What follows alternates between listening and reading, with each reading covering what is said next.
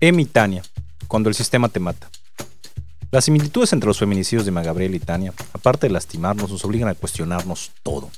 Como si fuera una novela de horror, dos mujeres fueron acuchilladas frente a sus hijas, por sicarios contratados por sus maridos. ¿Pero por qué nos lastiman?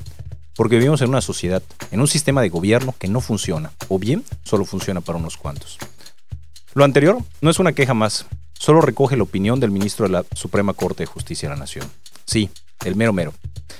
Quien salió a gritar a los cuatro vientos la semana pasada algo que ya sabíamos. Para casi todos, el sistema de impartición de justicia es percibido como una maquinaria al acecho, lista para aplastar a las personas más pobres y vulnerables. En esa vulnerabilidad ante el sistema, la mujer sigue siendo víctima una y otra y otra y otra vez. Y no, no hay nada que hablar ante las estadísticas que callan cualquier voz propia de cavernícolas, que son injustas. Esas nuevas leyes, que todos son homicidios, que ridiculizan, que invisibilizan.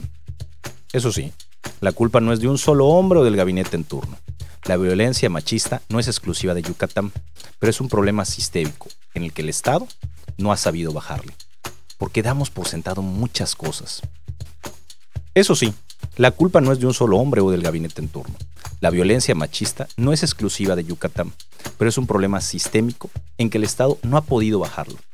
¿Será porque damos por sentado muchas cosas?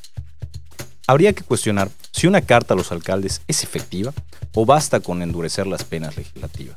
O lo peor, inundar la arena pública con el heroísmo indiscutible de Raúl vaya a cambiar en algo lo que sucedió. Mientras más nos empeñemos en ocultar lo que pasa, menos soluciones nos daremos. Mientras más digamos que todo está bien en Yucatán, que no pasa nada, que es culpa de los foreños, que son casos aislados, esta violencia continuará. Las condiciones socioeconómicas y culturales actuales son el caldo de cultivo que originó que estos machitos con poder y sin salud mental un día decidieran que si no es con ellos, no es con nadie. Buenas noches, Emma, Tania.